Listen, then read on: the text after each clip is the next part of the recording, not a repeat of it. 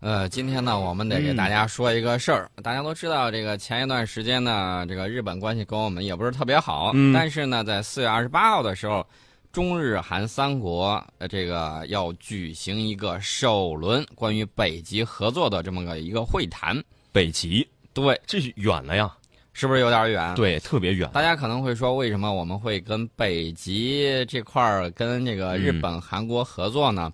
原因就在于北极啊有我们共同的利益，嗯虽然是之前我们吵吵闹闹，但是呢，我们在有共同利益的地方还是会合作一把。所谓这个利益是什么利益？这个利益就很多了，比如说嗯最简单的航道的问题，嗯我们知道这个天气变暖，然后呢，北极原来冰封的这种航道呢就可以通航了。嗯通航的时候呢，就有很多的这种好处，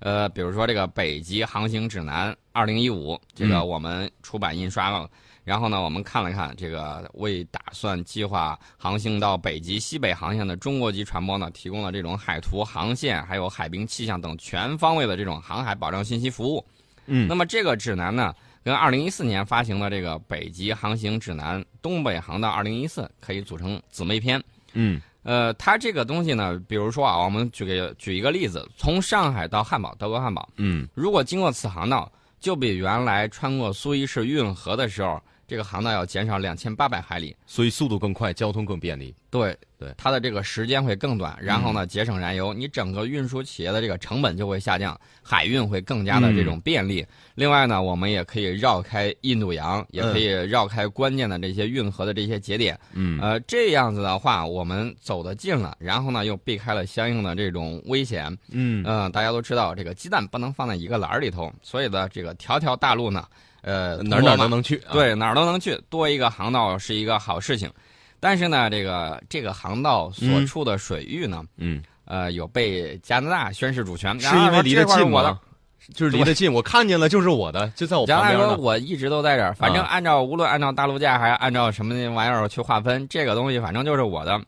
加拿大在西北航道采取了一个管制措施，嗯包括要求外国船舶进入或通过它的专属经济区和领海之前，你得向加拿大通报，而且并且获得许可。加拿大这个有点像什么呢？嗯，有点像放一收费站，啊就是你来了之前，你得给我通报，此路是我开，嗯此水是我灌。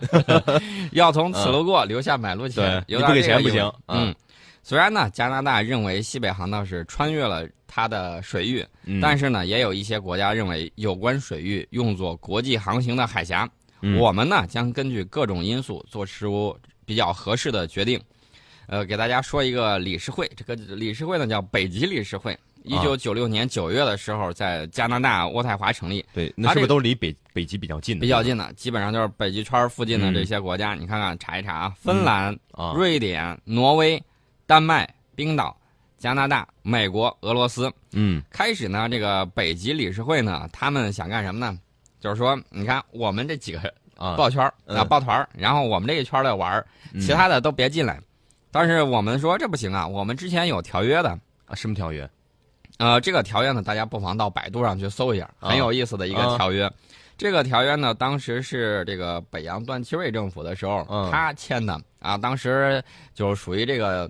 呃，有枣没枣搂一竿子，啊能打着了就打着啊，签了个字儿。然后到上个世纪八九十年代的时候，我们不是这个呃对外开放嘛，嗯然后呢，有专家学者就去那儿访问了。访问的时候往那儿一看，说：“哎呦嘿，哎，我妈有个这个呢。呃，这博物压馆箱里底头儿的有东这西个啊东西，啊签的有这个。”啊知，呃然后赶紧这个打报告，给我问国内说了解不了解这个事儿啊？啊！国内的这个条法司，呃，嗯外交部条法司，包括很多的这个文化部的，就开始去翻这个故事堆，一找还真有这东西。我们也是签约国呀，哎，呃，在北极理事会呢，我们是一个过这个组织的观察员国，有这个地位。嗯现在日本、韩国现在也是这个样子。嗯呃，俄罗斯呢，它之前它就有相当大的动作。之前呢，一开始它很不乐意说让中国过去，然对后人家离得近呢。他离得近，然后他生怕你过来抢他的东西。嗯这个俄罗斯呢，就这个世纪慌忙呢，把自己成立了一个北极部队，嗯，然后就放在这个北极圈里头。嗯他说：“我有北极部队。”然后呢，他用他的这个核潜艇在北冰洋经常活动嘛，嗯在那底下又是把他自己制作的这种金属国旗啊嗯沉到海底儿宣示主权。呃，加拿大也想有这样嗯的做法，都很多。而我们说了，来来来，小钱钱大家一起赚，啊共同开发嘛。啊这个大家都来谈一谈。然后呢，大家就看到我们有时候这种贤妻冷子布的非常有意思。比如说，我们跟冰岛的关系特别的好，嗯冰岛一个小国家，对，人家跟你关系好，哎，他想呢有大国，另外呢有技术支持，当年还有相应的这种条约，嗯哎。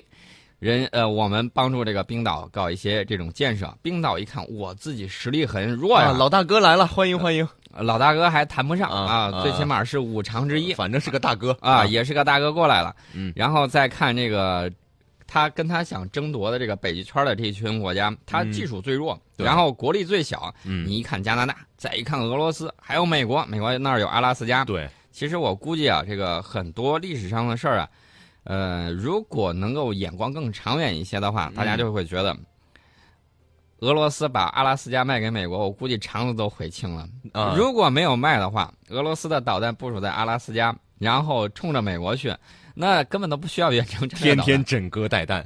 对美国的这个就会非常的这这种、嗯恐呃慌压力会非常的大。在嗯冷战的时候，他也不至于那样。是，但是呢，你看他拿了很便宜的价格，这个俄国沙皇把这个土地给卖了，卖了之后的结果就是，哎，美国就挨着俄罗斯，然后呢又临近北极。嗯本来这个北极没有美国什么事儿，嗯所以说当时美国的这个决策者做的这个举动啊，是还是非常正确的。嗯，当时美国的这个国会里头也在批评做出这项决策的这个总统，说嗯你买那地儿干啥呀？嗯不毛之地啊！当时这个地方特别冷，常年嗯你到这个冬天零下三四没十有度，人，没有人，冰雪覆盖。嗯后来呢，发现里头有很大的这种金矿，还有各种的这种矿藏哦资。源很丰富，啊对，北冰洋下头也一样，除了渔业资源之外，石油、天然气、矿产资源那是相当的多。而且可能随着温室效应的增加，这种资源会越来越容易的去开采。对温室效应呢，它有、呃，现在怎么说呢？有利有弊。呃嗯有利的一方面就是它可以让这个北边儿这个冻土区可能就会变成那个塞外江南的那种感觉。嗯，当然了，它也会造成一定的这种呃水平面的这种上升是，啊。这个因素呢，还有待于科学家做进一步的这种研究。在地球这个气候物理方面变化，有时候你几百年嗯这个温度的变化只是一个很小的一个数据。你长期来看，人类在这个记录气温这个方面，嗯，历史还是很短暂的。呃，你通过这种大球呃这个地球物理学、地球气象学去研究这些东西的时候，嗯，呃，这就是为什么我们到南极去研究它这个冰层嗯，钻这个冰芯儿，了解一下这个气候的变化。你对世界的这种气候变化有一个整体的一个判断，然后呢，做出相应的这种改变嗯，啊、趋利避害，要这个学会发现规律、利用规律。所以在我看到这个信息的时候，我觉得，哎，北极那个地方这么远又那么冷，能有什么东西啊？所以长远来看，这个地方还是很有潜力的。这个地方的潜力非常的大，嗯呃大家要知道，从这个地方除了我们到德国之外，从这个地方到美国，嗯，距离也是相当的近的，嗯你就不用跨越浩瀚的这个 太平洋了。对对，啊他这个事儿，他俄罗斯最后现在什么态度？中日韩在开会，其实哪个地方离那儿离北极都没有人家近。呃，对，俄罗斯之前态度是比较反对的，持反对意见。啊现在呢，因为国际局势的变化发展，俄罗斯的哎呀反这对个也没什么用啊。啊、俄罗斯的态度也软下来，说嗯这个欢迎啊，嗯欢迎，不能说热烈欢迎吧，最起码是欢迎我对们去北极啊，当这个观察员嗯，哎国，然后呢处理相关的意见有。小钱钱大家一起挣。对，因为你这个技术方面儿，呃，俄罗斯有一部分地方是比较领先的。另外嗯呢，我们现在国力比较强，你看我们的这个科考船经常去那儿啊，嗯一弄就是雪龙号啊，到北极去了。嗯它在很多地方勘测完了之后，你包括这个些航路啊，包括我们刚才提到的海冰啊、气象啊，它都要进行这种科学考察。嗯，因为这个海底世界啊，并不是说啊像我们想象一样，就是一马平川。嗯，它里头有也有山峰，也有山谷，有波澜起伏的这种地方。你这个航道如果没有勘探好，有可能你碰到暗礁了，这种可能性都是有的。嗯海冰嘛，咱都不用很说了危，险。很危险。呃，之前我们说的那个电影很出名的那那个泰坦尼克吗？对，啊不就是遇到了这个冰山嘛？是多么凄美的一个爱情故 事。嗯，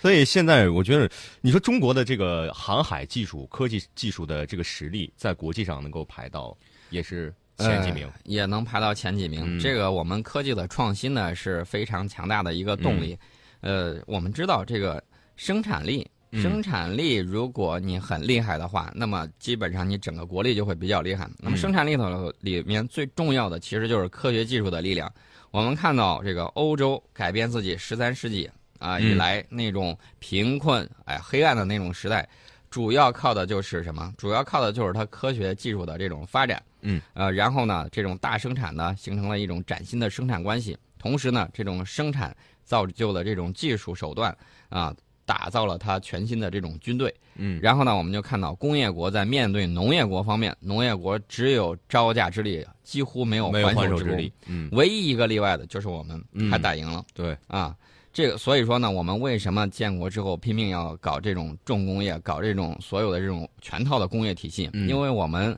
虽然地大物博，但是人口非常众多，嗯，每天早上一醒，张嘴吃饭的人都很多呀。对你每每个人都要吃饭，如在何挣能钱呢。对如何能够满足这么多人民的这种生活生产的这种需要？嗯，你没有整个完整的这种工业体系，你是做不到的。是，工业呢也可以反哺农业，你要搞现代的这种现代农业，嗯比如说现代的农机具、对，化肥、农药、嗯这些都离不开你这种重型呃工业的发展。，对，都离不开工业的这种发展、嗯啊，你包括你这种机械工业啊，包括你的这种化工业啊嗯等等，它都给你提供了非常有力的这种支持。嗯，所以我们再来说一个国家，就澳大利亚。就是最近看这个澳大利亚这个新型潜艇招标没选择日本这个事儿，如果说它有中国的这样的一个技术，它还会这么纠结吗？呃，这个 日本当年也是信心满满的。啊这个东西呢，我们在这个蜻蜓这个节目上也说过、嗯啊，这个话我们不再详述，大家有兴趣的话可以去看一看。但是我现在在关注日本的什么呢？嗯日本，你看，一方面我们跟他有这个合作啊，嗯在北极地区，我们争取用一个声音在说话，因为呢，嗯中日韩三国离北极相对是北极圈那一圈儿国家嗯都远一些。但是呢，日本最近有一个动向让我感觉非常非常的警惕。嗯为什么说警惕呢？日本内阁会议在昨天的时候通过了一个大变书，嗯，说日本宪法没有禁止使用生物武器和化学武器。你想到了什么部队？这个日本的二战二战时期的那个非常著名的，七三幺。对，呃，日本军国主义打算死灰复燃吧？是是有这样的一个倾向吗？我觉得这个嗯答辩书套用了四月初通过核武器相关答辩书的这种理论，啊，它专门钻日本和平宪法的这个漏洞，说宪法第九条没有禁止日本使用生物武器和化学武器，嗯但是答辩书同时又说，日本加入了禁止生物武器公约和禁止化学武器公约，不可能使用生化武器。这自相矛盾嘛。呃，他我觉得嗯是在试探口风。啊，核武器我们都看到了，搅得这个周天寒彻，东北亚这一块儿一直在持续紧张。是，那么日本现在抛出来这个生化武器，等于说，你看，世界上禁止生化武器，禁止这个核武器，对，那么伤害太大了。对他现在在干什么呢？抛一个风，试探试探，看有他没有在人说，有多少人对过来说这个事儿看看美国的这种反应。啊？如果美国没有反应的话，我估计日本可能他会，哎呀，哦，原来我如此没事儿挠一下，没事儿挠一下。等你真的我挠你使劲儿的时候，你也不知道疼了。对，我现在就是等于说是看看这个界限到底在哪儿，往嗯前迈一步，迈一步，再迈一步。啊，呃，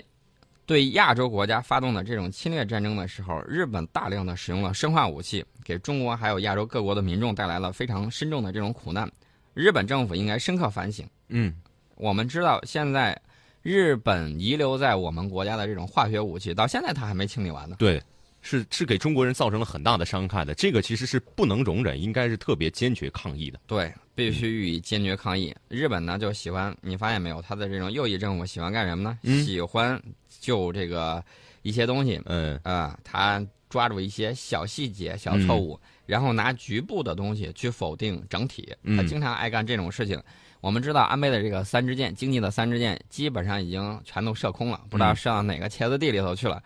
呃，问题是日本有一个传统，就是自己经济实在玩不下去的时候，你知道他喜欢干什么呢？干什么喜欢铤而走险，啊喜欢发动战争。我啊？们要预防他的这种突袭，他这个做法的目的是什么？为什么会转发动嫁战国争内矛盾，哦，转嫁国内矛盾。让一致对外，对然后你这个嗯就相当于一个错误的方法凝聚民族的团结的团结力。是对吧，我们看到在历史上这个嗯帝国主义国家经常干这种事情，就是自己的这种经济矛盾无法转介的时候啊，他这个经济危机了，他们没有办扩张法，那然后他就搞这种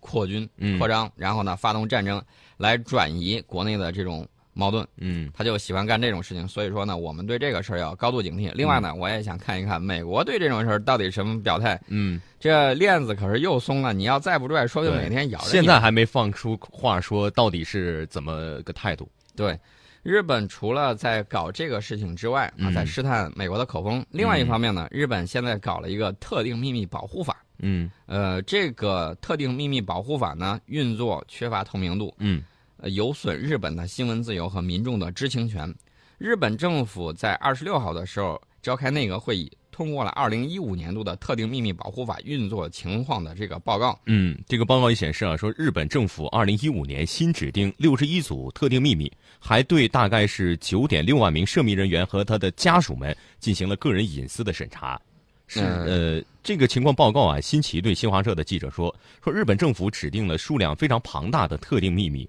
但哪些信息成了秘密，是否涉嫌隐匿，都没有办法得到外界的监督，对，就是自己说的算嘛。嗯，现在嗯这个特定秘密保护法已经实施一年多了。嗯日本的新闻工作者呢，明显感受到采访难度是在加大的。嗯防卫省等部门的这个公务员呢，因为害怕被处罚，普遍拒绝采访，不再提供信息。嗯然后这个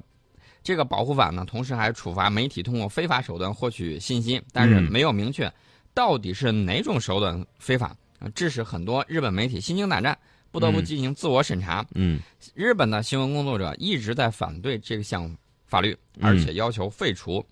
呃，我觉得这个特定秘密保护法呢，实在是让日本政府嗯，它隐匿外交还有军事信息方面，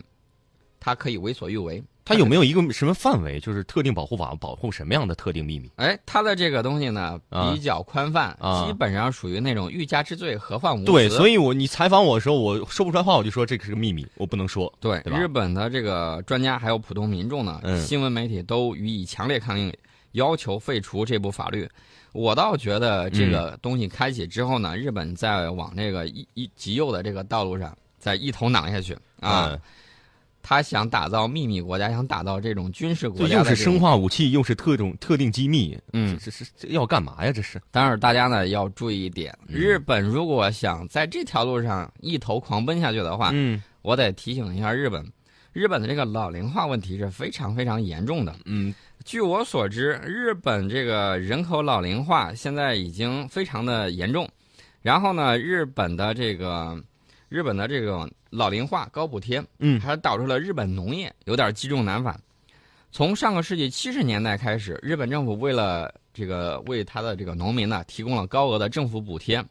这一方面就造成了日本农民呢通过减少产量避免稻米价格的下跌，同时呢他们可以通过政府的这种补贴获得高额收入。另外一方面，这种市场扭曲行为它不是不可以持续的，嗯这种行为呢就导致了日本农业生产非常的分散，包括日本的这种地形，就导致了没有办法通过规模化经营来提高劳动生产率。嗯现在日本农业经济实体的这种平均土地耕种面积是两公顷，美国是五十到一百公顷，澳大利亚那一块儿是两百到三百公那顷。差距这么大，那么日本已经加入这个跨太平跨太平洋伙伴关系协定，嗯一旦这个协应呃协议一生效，日本高价低效的这个农业生产必定会遭到巨大的冲击。嗯那么看日本能不能顶得住美国还有澳大利亚这些国家的这种压力。嗯如果它一旦开放它的农业市场，我敢百分之百的肯定，日本的这个粮食自给率嗯完完全全就控制到美国手里头。以后你要出现什么天灾人祸的事儿，美国说啊不救了，那你那就你可就那个什么了，或者说我救啊，你这是等灭两顶天之灾啊，对，这个嗯粮食自己呢，非常的这种重要。现在日本粮食的自给率在这个 G 七里头，就是这个七国集团里头是最低的，仅有百分之三十九。嗯加拿大自给率高达百分之二百五十八，就嗯，是说种出来粮食大把大把的。呃，现在日本从事农业人口的这个农业生产的这人口里头，百分之七十五啊，嗯大家听好了，是百分之七十五都是超过六十岁的老人，这么老龄化这么严重。非常严重。就是所以说，现在很多情况下，就是现在什么生化武器啊，什么特定机密啊，其实就是你自己呃这个老百姓吃饭都快保证不了了，你还日搞什本么幺现蛾在子？的国宝，你知道是什么呢？嗯它最宝贵的东西就是日本的年轻人，嗯老龄化非常严重，年轻人就很宝贵。嗯我们都学过生物，这个一个种群呢，如果它没有保持一定的这种年龄比例和这个性别结构的话，那么对这个种群的这个发展是非影响非常深远的。嗯所以说呢，日本这个老龄化问题很严重。我们又知道“宅男”这个词儿也从日本传过来的。嗯呃，所以说呢，日本你想发动战争的时候，掂量掂量能否承受生命之重。